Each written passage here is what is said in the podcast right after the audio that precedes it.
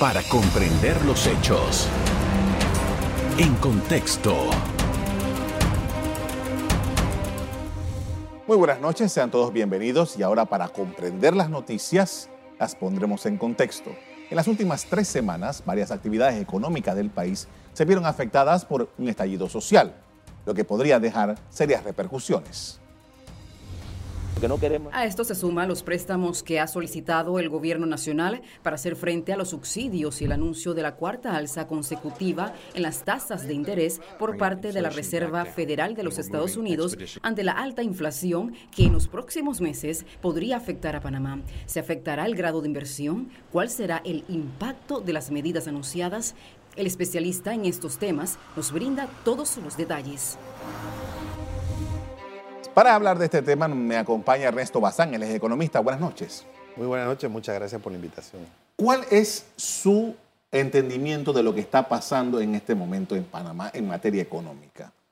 Bueno, eh, yo veo con mucha preocupación lo que está ocurriendo actualmente, sobre todo cómo se está tratando de resolver el problema. Actualmente, en materia económica, eh, tenemos un alto nivel de desempleo, tenemos un eh, elevadísimo nivel de deuda sobre PIB, que está bordeando aproximadamente el 67%, probablemente el índice más alto de los países latinoamericanos que tienen grado de inversión. Eh, tenemos un descontento social importante, que pues, ha tenido su evolución en, estos, eh, en este estallido que, que, ya lo han comentado. Y tenemos un déficit fiscal pues, prácticamente inmanejable en donde hemos eh, incumplido la ley social de responsabilidad fiscal eh, y la tenemos ya muchos años incumpliéndolas, pero nunca antes la habíamos digamos, eh, extendido, extendido nuestro déficit en, la magnitud actual. Entonces, todo esto nos pone en una lamentable tormenta perfecta para que el deterioro pueda continuar. Y además a esto quería preguntarle acerca del factor externo porque esto es acá, pero entonces Panamá también está siendo atacada desde afuera por la situación que deriva de los precios internacionales y tal. Sí, excelente punto. Eh, eh, externamente tenemos primero eh, un elevado nivel de inflación. Estados Unidos está acercándose al 10% de inflación, al doble dígito de inflación. Entonces, y esto no es de ahora, ni tampoco tiene que ver con la guerra Rusia-Ucrania. Esto viene desde el año pasado. Estados Unidos terminó el año 2021 con un 7.4% de inflación creciente y galopante. O sea que ya se anticipaba, aún sin la guerra, que íbamos a tener un año mundial inflacionario. Entonces, Panamá es parte de este mundo globalizado y absorbe todos esos efectos. Eh, el efecto es un poco menor en Panamá, porque eh, usamos el dólar. Entonces ahí tenemos un primer efecto. Un segundo efecto viene precisamente, es un agravante por la guerra Rusia-Ucrania. Y eh, como consecuencia de todo esto, el precio del petróleo empieza a elevarse y termina siendo un elemento que potencia, digamos, todo ese, este escenario de escalada de precios a nivel internacional. Ahora, eh, para combatir la inflación, la, la Fed en Estados Unidos, que es como digamos, el Banco Central, ¿no? Eh, el Banco de Bancos, digamos, en, Estados Unidos, lo que está haciendo es elevar las tasas de interés para poder eh, este, disminuir el dinamismo económico, eh, absorber liquidez, encarecer el crédito y de esa manera amenguar de alguna forma la inflación. Entonces, y esta subida de tasas de interés, no nos olvidemos que los panameños, aquí estamos todos endeudados. Entonces, eh, eh, la, digamos, la tasa de interés es uno de los precios. O sea, no solamente tenemos el precio del combustible, no solamente tenemos el precio de los alimentos, sino que además, además tenemos el precio de lo que le debemos a los bancos. Entonces, todos esos escenarios convergen y eh, precisamente agravan el contexto interno, que ya era difícil. Bien, interesante. Tenemos un problema fiscal, un problema macroeconómico de Panamá, que es golpeado por esta, esto, el índice de precios internacional, golpea y provoca una crisis interna entonces de eh, panameños que resienten todo esto, un país tremendamente endeudado y que genera una crisis y ya tenemos un mes con eh, un planteamiento en las calles que se refuerza con el tiempo y que nos ha llegado al punto en el que tenemos. Es una tormenta tremenda. Sí, eh, hay, que, hay que decir, pues por lo menos mi opinión es que eh, si bien es cierto, esto ha estallado en esta administración, ya Panamá tenía muchos años ¿no?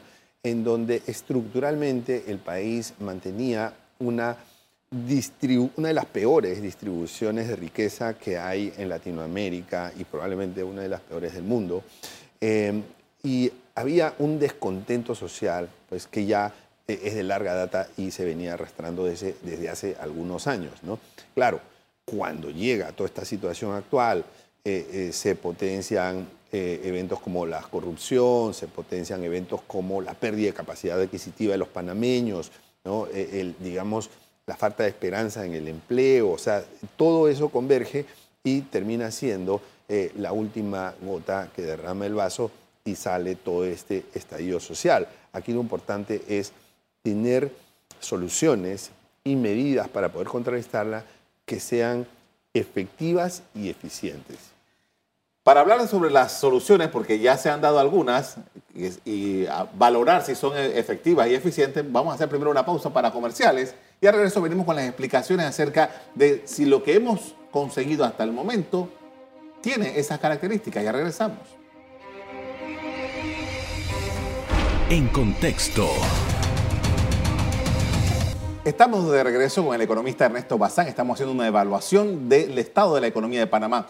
Y usted decía, bueno, las medidas que hay que tomar para eh, afrontar la crisis deben ser efectivas y eficientes. ¿Qué significa eso?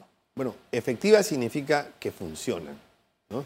Y eficientes significa que son convenientes para el país, es decir, que eh, el beneficio que eh, obtiene la sociedad de esas medidas es mucho menor que el costo que tiene que asumir, porque cuando se toma alguna medida siempre hay un costo y siempre hay un beneficio. En este caso estamos hablando de subsidios y control de precios. ¿Qué, ¿Cuál es su evaluación sobre estas dos medidas que son las que se han tomado hasta el momento? Son, son medidas muy inconvenientes desde mi punto de vista. ¿no? ¿Por qué? Eh, el subsidio solo, el subsidio, es contraproducente porque Panamá es un país deficitario. ¿Qué significa que Panamá es un país deficitario? Significa que eh, eh, tiene más gastos que sus ingresos y que por lo tanto tiene que cubrir esa diferencia con deuda, tiene que salir a los mercados a tomar deuda. En estos momentos, Panamá no tiene inconvenientes en tomar deuda. Hay gente que está dispuesta a prestarle a Panamá. Entonces, eh, si se dan subsidios, esos subsidios cómo se van a financiar, de dónde va a salir el dinero para los subsidios, ya sea de eh, eh, combustible o ya sea de alimentos. ¿De dónde va a salir ese dinero? Pues dada la estructura presupuestaria de Panamá y dada la estructura fiscal, va a venir de un mayor endeudamiento. Y la pregunta ahora es, ¿y quién va a pagar ese endeudamiento? Pues ese endeudamiento lo va a pagar la propia sociedad. O sea, todos nosotros vamos a pagar dentro de un año, dentro de dos años, dentro de tres años. Y la siguiente pregunta es, bueno, ¿y, cómo vamos a pagar eso? ¿No? Hay dos formas. La primera forma es con más impuestos. Nuestro ITBM se va a tener que subir, porque no hay forma. O sea, de, de, otra manera no se va a poder pagar esa deuda que se estaría tomando para financiar los subsidios. Y la segunda alternativa es con menores servicios. O sea, menores gastos, porque como se tiene que gastar en pagar la deuda, entonces se tiene que restringir los gastos en salud, se tiene que restringir los gastos en educación, los gastos en seguridad, ¿no? Eh, en, los beneficios sociales. Entonces, con la pérdida de beneficios para la sociedad o con mayores impuestos, eh, se estaría financiando este subsidio en el mediano plazo. Ahora, por ejemplo, eh, hace unas cuantas semanas escuchábamos al ministro de Obras Públicas, por ejemplo, una comparecencia en la Comisión de, eh, de Presupuesto de la Asamblea Nacional y decía, cuando le estaban, los legisladores le estaban inquiriendo sobre el tema de las calles en mal estado, él decía, lo que pasa es que por la pandemia el presupuesto de inversión se ha reducido. O sea, estamos hablando de que más o menos esta sería la consecuencia de que instituciones como esta, que tienen que prestar un servicio a la sociedad, se quedarían sin eh, posibilidades de invertir en las cosas que realmente se necesitan. Imagínense usted si en las actuales circunstancias no hay dinero para reparar las calles. Imagínense qué es lo que sucedería si se tiene que asumir más deuda y se tiene que restringir más los presupuestos para beneficiar a la sociedad porque hay que pagar una deuda más alta. Imagínense, ¿no? Entonces es más o menos ese principio. Eh, nosotros como país hemos cometido el grave error de gastar mucho e invertir poco. Y en mi opinión, eso no es eficiente. Tenemos que hacer un cambio de timón para que nuestra economía sea administrada con más eficiencia. ¿Y eso qué significa? Gastar menos e invertir más. ¿Invertir en qué? Invertir en hospitales, en escuelas, en carreteras, en puentes, en líneas de metro, en vías de comunicación, en seguridad. Todo eso eh, eh, dinamiza la economía, se convierte en un elemento que eh, reactiva la economía, genera más empleo, genera mayor recaudación también con beneficio para el país. Entonces, esa es una salida eficiente. Pero en el camino en el que vamos, vamos hacia una receta que va a terminar siendo ineficiente. ¿Por qué? Porque se están aumentando los gastos y eso reduce el espacio para poder hacer las inversiones. Eso me lleva a un punto, usted lo mencionaba, estamos hablando de que para poder financiar todo esto tiene que ser decididamente a través de deuda, porque las posibilidades fiscales de Panamá no permiten hacerle frente a estas cosas. Y usted dice, bueno, sí, el mercado está allí y están dispuestos a seguirle prestando a Panamá, pero ¿y qué pasó con las posibilidades futuras de pago? Panamá, como usted dijo también hace un rato, es un país que tiene un grado de inversión, pero esto no peligra con este nivel de endeudamiento si sigue aumentando. Sí. Eh, Panamá es un país que tiene grado de inversión, eh, tuvo una buena recuperación eh, en, en, su Producto Interno Bruto el año pasado de 15.3%.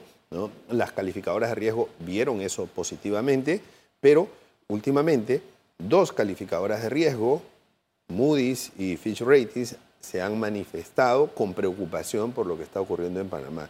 Y mi entendimiento es que eso eh, estaría significando una suerte de advertencia de que si esto continúa, la calificación estaría peligrando. Y yo creo que sí hay posibilidades reales y factibles de que la calificación pueda eh, cambiar en su perspectiva hacia negativa y posteriormente disminuir si es que todas estas, todos estos acontecimientos se materializan. ¿no? Entonces, ¿qué pasa si Panamá pierde el grado de inversión?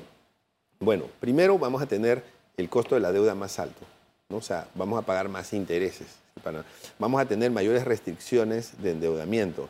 Y esas cosas juntas, ambas cosas juntas, pues son un riesgo grandísimo porque cuando un país pierde su eh, calificación crediticia o disminuye en su calificación crediticia, entonces le prestan menos. Y el punto al que no debemos de llegar es el punto en que ya no nos presten, como le ha pasado a Argentina ¿no? y a Costa Rica, que tuvo también problemas para, para financiarse y tuvo que intervenir el Fondo Monetario Internacional. Entonces, ese es el punto al que no quisiéramos llegar. Porque si eso pasa, yo pregunto, con este nivel de ingresos y con este nivel de gastos, si no nos prestan, ¿cómo vamos a pagar, cómo vamos a financiar esta diferencia y cómo le vamos a pagar a los maestros, a los enfermeros, a los médicos, a los policías, a los funcionarios públicos o a los jubilados? ¿Cómo le vamos a pagar? No nos va a alcanzar. Y ese día va a ser un día terrible. Entonces, tenemos que advertir esto con tiempo para trabajar, digamos, en las medidas que realmente funcionen y que hagan que la economía eh, pueda funcionar de una manera sana, sobre todo, sobre todo en su principal función. La economía debe estar al servicio de la sociedad, debe procurar beneficios a la sociedad. Y un tema que se me escapaba era el control de precios, ¿no? porque hablamos de los subsidios. El control de precios, en resumen, son dos cosas. Si se controlan los precios, el comerciante va a decir, no me conviene vender estos productos porque tienen un margen más bajo o de repente tengo pérdidas con estos productos. Entonces eso genera escasez. Entonces es una crónica de una realidad anunciada. Pero si el Estado dice, bueno, si el gobierno dice, vamos a subsidiar a estos comerciantes ¿no? o a los productores, vamos a subsidiarle, vamos a pagarle la diferencia, entonces volvemos al mismo, digamos, círculo vicioso de los subsidios que se tienen que financiar con deuda y en cualquiera de los casos es sumamente inconveniente. Eh, me queda 30 segundos. ¿Controlar el margen de ganancia es viable, es factible? no, es, es contraproducente, ¿no? Porque, digamos, controlar los márgenes de ganancia primero, este, las estructuras financieras de los negocios son muy complejas. Es decir, una cosa es el precio al que el comerciante compra y otra cosa es el precio al que el comerciante vende. Pero cuando es un pequeño comerciante, el margen tiene que ser alto. ¿Por qué?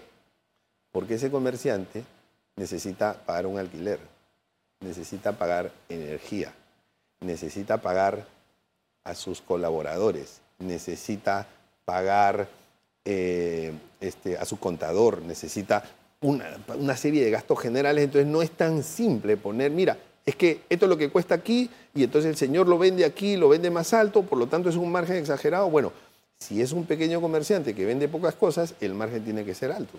Con esto vamos a hacer otra pausa para comerciales. A regreso seguimos en el análisis de la economía panameña y las circunstancias en las que nos encontramos. Ya regresamos. En contexto. Hablamos con Ernesto Bazán, él es economista y estamos haciendo un análisis sobre la situación económica del país en las circunstancias en las que nos encontramos. Y eh, eh, tenemos un, tema que se está tratando de solucionar en la, en la mesa del diálogo. Tenemos una situación de que, como usted explicó hace un rato, la economía de Panamá creció muy bien en el año 2021. Este año había unas expectativas que variaban de acuerdo con el, el especialista que lo hiciera, pero que eran halagüeñas. Ahora con esto que estamos viviendo en este último mes, un poquito más, porque esto había comenzado un poco con los transportistas antes. Eh, ¿Cuál es su visión de ese crecimiento que, del que se habla tanto en Panamá? Sí. Bueno, a mí me parece que la economía panameña eh, va a disminuir en su crecimiento. Eh, como bien lo dijiste, pues habían expectativas de que la economía crezca 4, 6, 8%, dependiendo de quién, quién lo decía. Eh, pero yo estimo que todo esto nos va a costar, independientemente del, del, resultado, nos va a costar por lo menos, a la fecha, por lo menos 2% de crecimiento. Por un lado, se afectan las expectativas, o sea, en estos momentos, pues podemos decir que no es un buen momento para que los inversionistas decidan invertir en Panamá. Y las inversiones afectan el empleo, afectan el crecimiento. Entonces ahí tenemos un primer punto, la afectación a las expectativas. Segundo, se ha roto la cadena de suministro ¿no? y se ha eh, destruido eh, la producción y las ganancias de, muchos comerciantes, ¿no? muchos productores o distribuidores, porque se paralizaron las vías. Y, y esto ya nos tiene un mes. Con paralizaciones parciales o paralizaciones a veces, digamos, en algunos días este, más completas, eh, nos ha tenido un mes en esto. ¿no? O sea, un mes es el 8% del año. entonces, mi estimación es que eh, esto podría estar significando un 2% de, eh, de atenuación en el crecimiento económico para Panamá, independientemente de cuál haya sido la expectativa. Ahora, incluso eso podría ser mayor si en los próximos meses la tensión aumenta. Esperaríamos que no. Creo que nadie quisiera que la tensión aumente, pero si eso se produce, eh, este, este 2% podría terminar incrementando. Usted nos explicaba hace un rato acerca de que el Estado eh, pues será preferible que invirtiera en desarrollo, salud, educación, eh, obras de infraestructura que son necesarias para la vida. Estamos hablando de que ahora mismo tenemos ya un mes que no tenemos educación pública funcionando. ¿Qué evaluación hace usted sobre esta realidad? Bueno, es un lamentable retroceso porque ya nosotros habíamos lamentado los dos años que se perdieron en la pandemia eh, y cuando teníamos la esperanza de que la juventud y, digamos, eh, este, los muchachos en Panamá pudieran volver a las escuelas, eh, tenemos este gran peligro que no sabemos cuánto tiempo va a a prolongarse y que representa una gran amenaza para el desarrollo de la educación, eh, tanto en la primaria como en la secundaria. Entonces, a mí me parece que eh, este, ya eh, habíamos pagado una factura cara en esos dos años de pandemia y ahora esto, pues, lamentablemente no nos deja recuperarnos porque uno de los grupos que más se ha afectado son los alumnos que no han podido asistir a clases, que no han podido continuar con la educación, no solamente por el aprendizaje, sino también porque eh, el ir a educarse les los mantiene en una situación de esperanza a la juventud. ¿no? Y eso, eso lo hemos venido perdiendo. Justamente le iba a hacer una pregunta relativa a eso. O sea, desde el punto de vista económico, de la teoría económica, ¿qué significa educarse? Bueno, eh, educarse significa eh, tener oportunidades, ¿no? Tener oportunidades. Eh, ¿Para qué? Para conseguir algo que se llama el ascenso socioeconómico, ¿no? El ascenso social, el ascenso económico, poder, que, para que las personas puedan vivir en un mejor lugar, para que puedan tener mejores comodidades. O sea, la educación, y eso está comprobado, ¿no? O sea, es el mejor mecanismo para salir de la pobreza. Movilidad social, ya. La movilidad social o movilidad socioeconómica. Y, digamos, la educación es fundamental para conseguir la movilidad social. Y actualmente lo que tenemos en Panamá, y eso hay que decirlo de manera cruda, es que en los niveles eh, eh, socioeconómicos eh, más bajos tenemos una mala educación. Y en los niveles socioeconómicos altos tenemos una muy buena educación. Entonces, es, digamos, esa diferencia está aumentando las brechas, está acrecentando las brechas y lo que tenemos que hacer para, digamos, promover eh, una mejor movilidad social y una mejor distribución del ingreso es precisamente ponerle el foco a la educación. Tenemos ya mm, buenos días de reuniones en la mesa del diálogo. ¿Cuáles son las alternativas? ¿Cuáles son los elementos eh, más allá de lo que se ha aprobado hasta el momento o que se ha acordado hasta el momento, ¿cuáles son los elementos que desde su perspectiva como economista deben ponerse sobre la mesa en esta discusión? Bueno, primero que nada, y, justamente te agradezco la pregunta porque son temas que no se han tratado. Primero, la disciplina fiscal. O sea, la economía tiene un principio fundamental que es, tú no puedes gastar más de tus ingresos. No puedes gastar. Y tenemos una ley que es la Ley Social de Responsabilidad Fiscal, que justamente salió, ¿no? esta ley, cuando el ministro Alexander eh, eh, estaba, digamos, en su eh, periodo anterior, ¿no? de la administración Torrijos. Sí. Entonces, y esa ley no se ha cumplido. tenemos 14 años de no cumplir la Ley Social de Responsabilidad Fiscal. Ese es un tema que no se está tocando, porque ese es un tema que no nos va a permitir poner a la economía al servicio de la sociedad. Y es sumamente importante que haya una disciplina fiscal, una viabilidad fiscal, una sostenibilidad fiscal. ¿no? Entonces, ahí tenemos un primer eh, elemento importante. Un segundo elemento es eh, menores gastos y mayor inversión. Eso es algo que no veo que se esté discutiendo. O sea, yo no veo que, que los que están sentados en la mesa este, negociando y conversando eh, estén propiciando menores gastos del Estado y mayores inversiones en carreteras, en puentes, en hospitales. yo no veo eso. ¿no? Entonces es un segundo elemento importante. Y tercero, ¿no? los servicios sociales.